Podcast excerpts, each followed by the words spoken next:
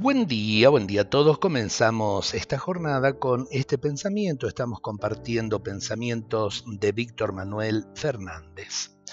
Tu cuerpo humano es obra del maravilloso artista que es Dios, y aunque no sea perfecto, en él late el milagro de la vida.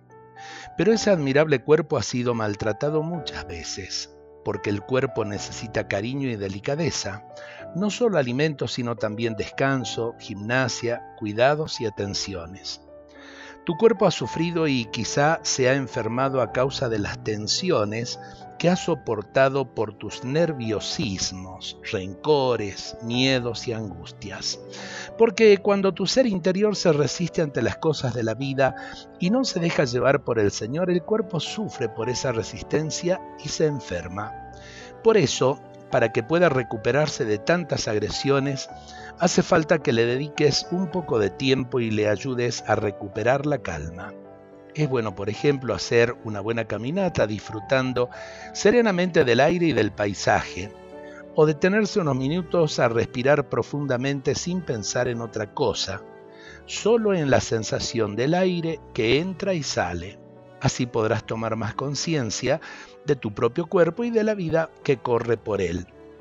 Además, puedes darle gracias a Dios por la piel, por los ojos, por el olfato, por los pies, pero también dale gracias a los órganos de tu cuerpo con todo cariño, a tu corazón, a tu estómago, a tus ojos.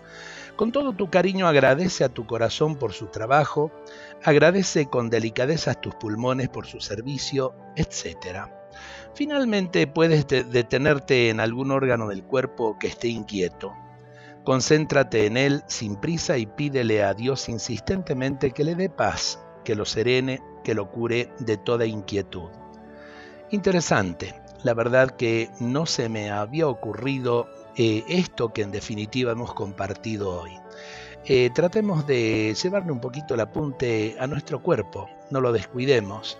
Lo peor de todo o si quieren ustedes lo más tremendo, eh, no lo castiguemos eh, con desórdenes, con angustias, con amarguras, con tensiones.